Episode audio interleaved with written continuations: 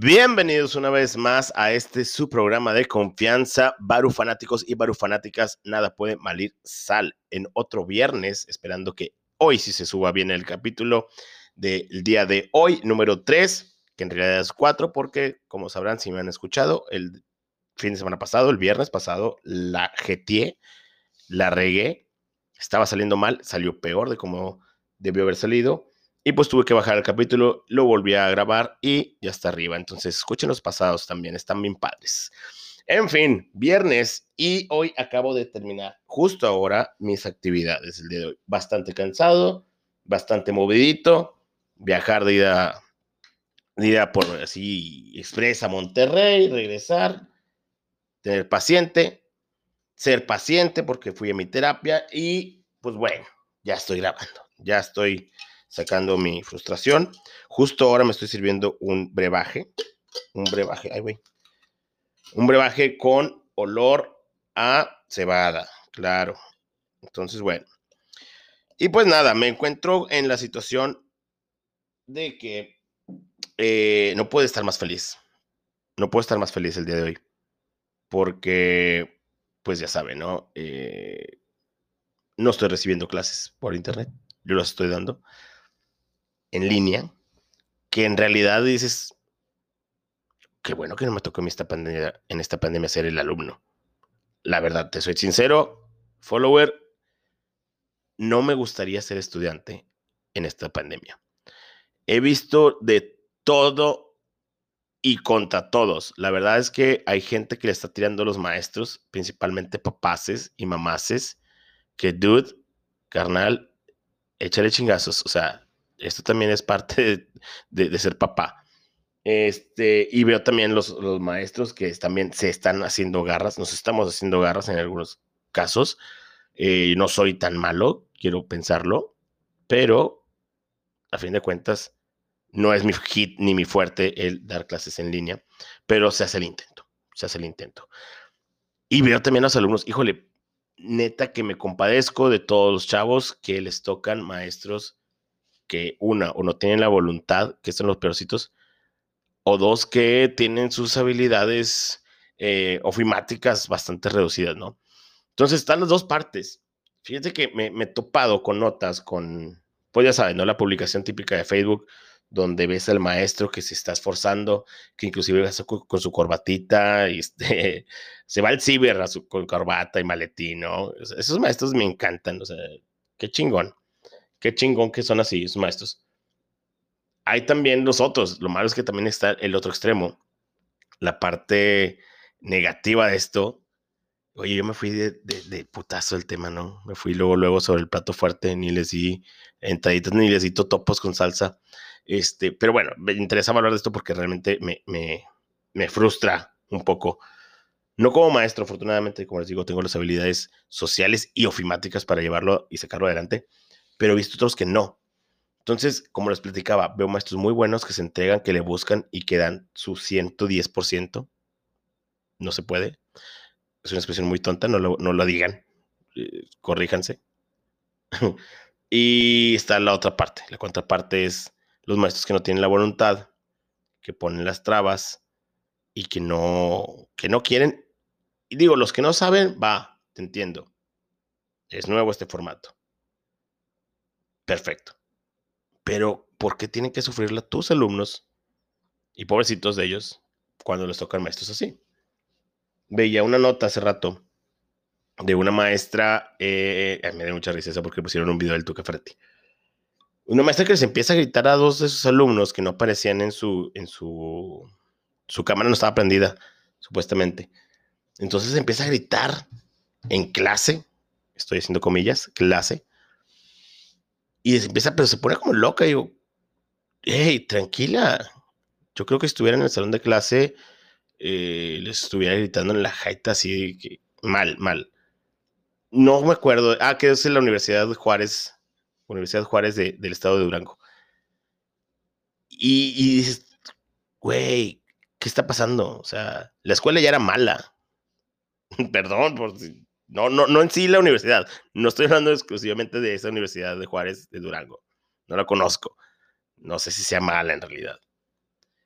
Pero el caso es de que de por sí a los, a los chavos, estoy hablando ahorita de, de los universitarios de la educación superior, dices, bueno, son los que más pueden aguantar este tipo de, y tienen más habilidades a este tipo de educación.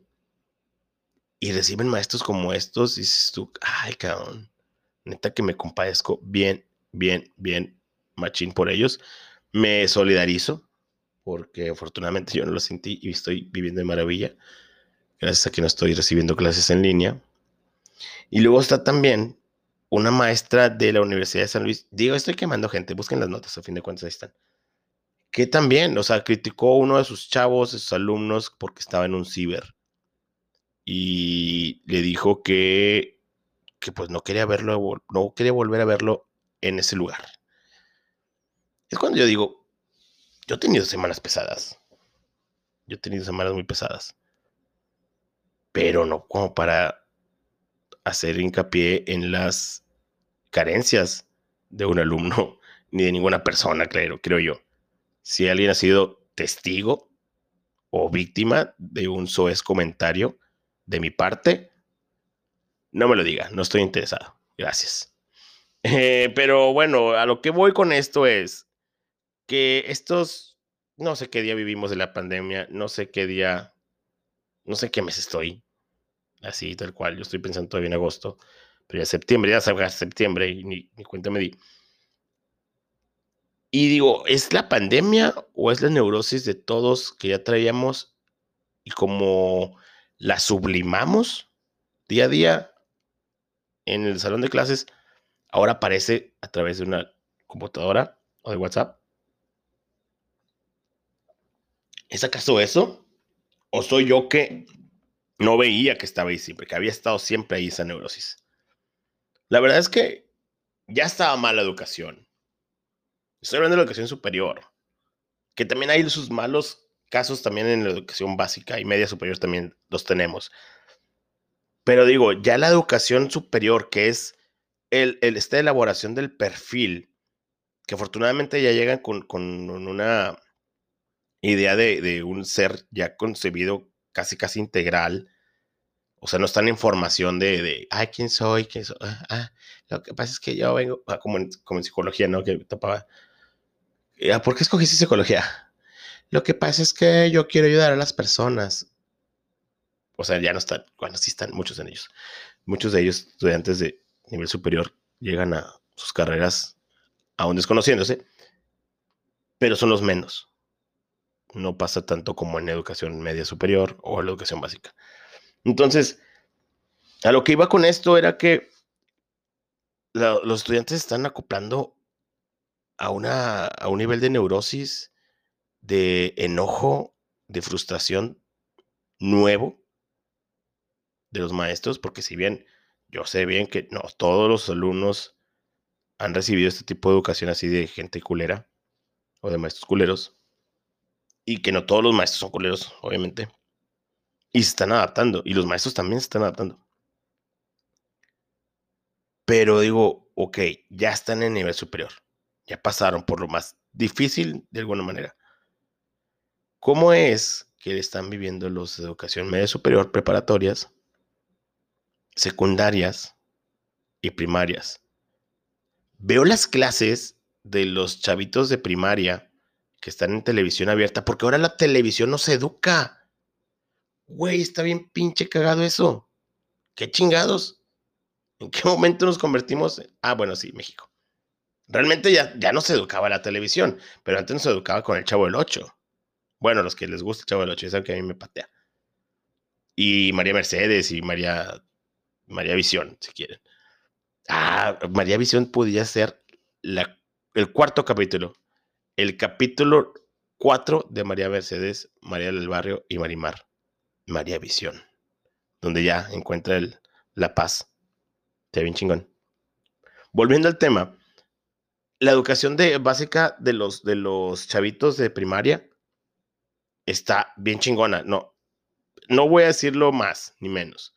La educación por televisión nunca la concebía. Yo dije, esto es un Estado comunista. Esto es Rusia. En realidad no, no, estaba pensando en eso. Pero en realidad es, güey, está bien cagado. porque según a lo que leí, son los mejores maestros o maestros con una excelencia en su trabajo que fueron invitados a grabar estas clases junto con actores. Que es bien cagado ver a, los maestros este, eh, eh, para cuando son clases de primaria, nivel básico, primero, segundo, tercero, hacer las mímicas y demás. Hay maestros que realmente son muy buenos, serían excelentes maestros y cumplen con todo, llegan 10 minutos antes de que abren la escuela y lo que tú quieras, pero no hagan eso, no los pongan a hacer el ridículo. De por sí ya nos ponen a hacer el ridículo frente a huercos que a lo mejor ni siquiera nos están pelando en televisión y los ponen a bailar y demás, que está bien chingón, se le afletan mis, mis respetos, es lo hable lo que están haciendo. Humillarte hablando al público, ¿quién eres? ¿Baruch? o no humillarte, la verdad es que no se humillan, pero sí es muy gracioso el que un maestro tome de la clase, perdón, eh, actuando y demás. Está bien chingón, esa parte me gusta. Aunque no veo el momento en de regresar al salón de clases. Yo también ya no me estoy aguantando ni yo. Por eso bebo. Pero en fin, la educación a través de la televisión. ¿Quién lo diría, no? ¿Quién lo diría? Yo creo que es lo mejor que le pudo pasar a la televisión antes de que desapareciera la industria como tal. Bueno, que no desapareciera, no, no voy a desaparecer nunca, yo lo sé. Pero la tele estaba en una debacle. La televisión estaba en una debacle. O sea, estaba en el precipicio. Los servicios de streaming, eh, el internet, YouTube, estaba ganando de calle. Es más, o sea, si antes pasaba la gente frente a su televisor en promedio cuatro horas al día o 20 horas a la semana, es ahora el tiempo que pasa una sola persona viendo TikToks. Toco, toco, toco, toco, toco, toco, toco, toco, toco. Me, perdón. Esa canción de repente me escuché y tengo que cantarla. Entonces, esto ya estaba en una debacle y vino a salvarte la educación, güey a ti como producto, como, como industria, la industria de la televisión, te tuvo que salvar la educación. O sea, pongan ojo. Se dan cuenta de que esta pandemia para muchos es, güey, te la verga. Sí, yo sé. Que ahorita voy a un punto con respecto a. Y ahora lo que te está salvando es las clases porque realmente tienes otra vez a los niños y a los papás, que es bien cagado que son los papás frustrados ante la tele y no saben hacer la tarea de sus hijos o con sus hijos. Y esto te está haciendo revivir. Te dio una bocanada de aire puro para sobrevivir, mejor dicho, a la televisión en una batalla que estaba perdiendo contra los medios digitales. Yo, si fuera la televisión, estuviera más que contento. No, no tiene vida, pero si fuera un objeto animado, yo estuviera súper contento. O si yo fuera Azcárraga o Salinas Pliego. Que bueno, que esos güeyes no, no reparan en dinero, pero igual estuviera más que contento, ¿no? Otra vez también de la tele la gente y esperemos que, que, que mejore. Yo la verdad es que no aguanto volver a la escuela. Me parece que esta semana dieron el anuncio de que Chiapas, Chiapas y Chiapas y Chiapas y Campeche van a volver posiblemente en noviembre, octubre, perdón. O septiembre, octubre. Necesito ver más la tele para aprenderme los meses. Es octubre que sigue septiembre, claro. Eh, pues supuestamente para octubre van a volver las clases a las aulas, los alumnos a las aulas. Está con madres. Y este, a lo que iba con esto es que muchas de las cosas que nos ha traído la pandemia, que decimos, es que con la pandemia esto, perdí tal, perdí esto. Creo firmemente, tengo el pensamiento bastante clavado, que la pandemia no nos quitó cosas. La pandemia nos hizo darnos cuenta de cosas que ya habíamos perdido cosas que perdimos tiempo y que no nos habíamos dado cuenta que ya no teníamos. Y que solamente en este momento de estar con nosotros mismos nos damos cuenta que esas cosas ya se fueron. hablando de eh, cosas no tangibles, obviamente, cualitativas, por decirle de algún modo, ¿no? Cosas como la paciencia que no teníamos ya, algunos, cosas como la estabilidad emocional que no teníamos ya, pero que no nos hacíamos cargo. ¿Por qué? Porque no había necesidad, porque podía desquitarme hablando con mi pareja, o con mi familia, o con el maestro, o gritándole en la calle a algún extraño que no se quiere eh, avanzar en, en, en ver del semáforo. Entonces yo creo que la pandemia no nos quitó cosas, simplemente nos dio la pauta para darnos cuenta de lo que ya no teníamos desde antes. Bastantes cosas. Creo que hasta aquí voy a dejar mi, mi comentario. Yo creo que hasta aquí voy a dejar mi capítulo de hoy. Porque realmente caigo también en cuenta que perdí cosas como la capacidad de crear, de escribir. Estaba checando mis, mis, escritos. Eh, tengo unos escritos que hago en la mañana cuando recién me levanto y escribo lo que me, primero que se me venga a la mente o lo primero que me acuerde de mis sueños. Y hay unas cosas que, hay una semana que estuve buscando creatividad. Así dije, necesito un proceso creativo, necesito Y no vino. Y la creatividad la, perdí hace tiempo, yo creo. Y apenas me estoy dando cuenta que la perdí. Entonces me pongo a pensar cuántas cosas más he perdido o no tengo ahorita o no las he estado desarrollando, pero que apenas me estoy dando cuenta que me faltan. No sé si a ustedes les esté pasando. Espero que no. O si sí, que se den cuenta que, están que ya habían perdido algunas cosas. Reencuéntrense un poco. Búsquense un poco búsquense un poco en su, sus momentos. Yo creo que todos tenemos tiempo ahora de sobra. Reencuéntrense con su pareja, con su mamá, con su papá, con sus hermanos. Y obviamente, que yo creo que es lo más difícil, reencuéntrense consigo mismos. Voy a cerrar muy, muy filósofo. Pero realmente, busquen ese pedacito que están perdiendo o que sepan que les hace falta, pero que antes lo tenían. Y si están completos, busquen agregar, más cosas a su ser. No sean como la tele. No dependan de alguien más.